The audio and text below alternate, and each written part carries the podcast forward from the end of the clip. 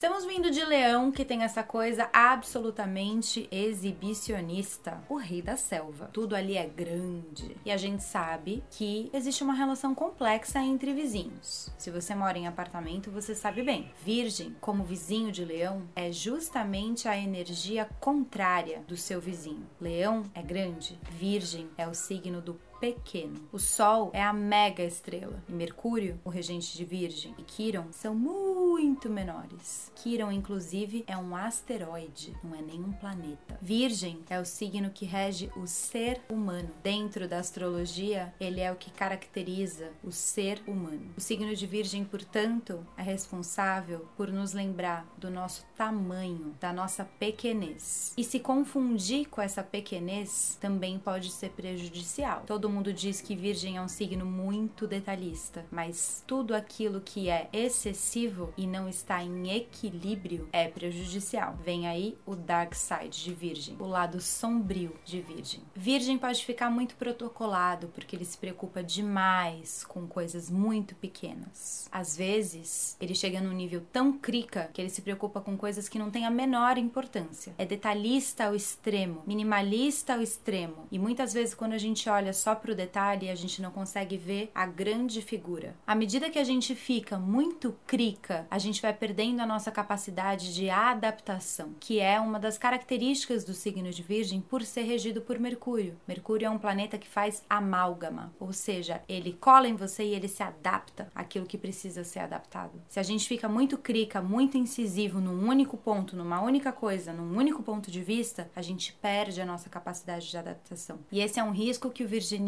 corre. Se você ficar só seguindo o método, facilmente você pode cair numa mesquinharia. Sim, a vida precisa de método, precisa de análise, precisa de discernimento, mas existem coisas que escapam à regra e a vida certamente é muito maior do que um método. Nesse tipo de comportamento, o virginiano começa a se apequenar demais. A gente tem que saber o nosso tamanho, mas não reduzi-lo mais do que ele já é reduzido. Uma das coisas que isso pode gerar, por exemplo, é o virginiano começar começar a procurar atividades para ele que são muito menores do que as atividades que ele pode de fato realizar. É como se fosse uma falsa modéstia. Ele se coloca muito menor do que ele realmente é. E a consequência que isso gera é sempre ficar preso na sombra de alguém. Essa coisa de ficar na sombra de alguém acontece porque a pessoa é tão perfeccionista, tão crica com ela mesma e fica com essa síndrome da falsa modéstia que ela tem medo até de se expor e assumir frente das coisas que ela faz. Então, com a mania de ser perfeito e de não querer ser grande demais, ele acaba por não se colocar, por não fazer, por não se expor, por não assumir as posições que talvez lhe coubessem e ele pode acabar ficando na sombra de alguém. Virgem é o signo da discriminação e por essa razão ele é atento a todos os detalhes. Isso é maravilhoso. Ele analisa, ele separa, ele discrimina, ele literalmente separa o joio do trigo. Por esse excesso de detalhe, ele pode se transformar numa pessoa crica. Esses defeitos, vistos em si ou no outro, podem fazer com que ele queira que os outros sejam igual a ele, que os outros tenham a mesma capacidade, a mesma habilidade que ele tem, que as pessoas enxerguem com a mesma perícia de detalhes que ele enxerga. No entanto, o signo da perfeição esquece que a perfeição não existe como dita hoje em dia. Algo perfeito é algo feito por inteiro, per de todo e feito de feito, de fazer. Perfeito não é um grau de excelência completo, é simplesmente simplesmente feito por inteiro. Para os nativos do signo de Virgem, um dos lados mais sombrios é achar que nada está bom nunca e que tudo tem que estar perfeito sempre. As coisas não estão boas o suficientes e sempre podem melhorar? Sim, mas virginiano tem limite. Essa obsessão de ficar buscando algo errado ou defeito ou como pode ser melhorado é quase uma paranoia. Isso pode acabar afastando as pessoas de você. Pensa se isso acontece numa relação. É muito difícil lidar com esse tipo de coisa. Se você quase nunca nunca é capaz de fazer um elogio e, por outro lado, está sempre disposto a fazer críticas. Críticas são construtivas, mas a gente tem que lembrar da frase virginiana que nos dá a tônica positivada do signo de Virgem, que é nada em excesso. E isso vale para as críticas e para os defeitos também. Uma das negatividades de Virgem é a falsa modéstia. Geralmente, o virginiano nessa chave se autodeprecia. Perceba que isso é a mesma moeda do arrogante, só que do outro lado lado. É como se fosse o outro extremo da pessoa que é arrogante. Por exemplo, uma pessoa que abdica de várias coisas na vida, tá sem dinheiro, sem trabalho, sem um relacionamento, tá lá só seguindo a religião dela, por exemplo. E você, numa conversa com ela, vê nitidamente que ela tá sentindo falta dessas coisas. É perceptível o quanto ela tá infeliz. Só que quando você conversa com ela, ela te passa a sensação de que, por ela estar fazendo tudo isso, ela vai pro paraíso e você não. Ou seja, a sensação que essa pessoa quer te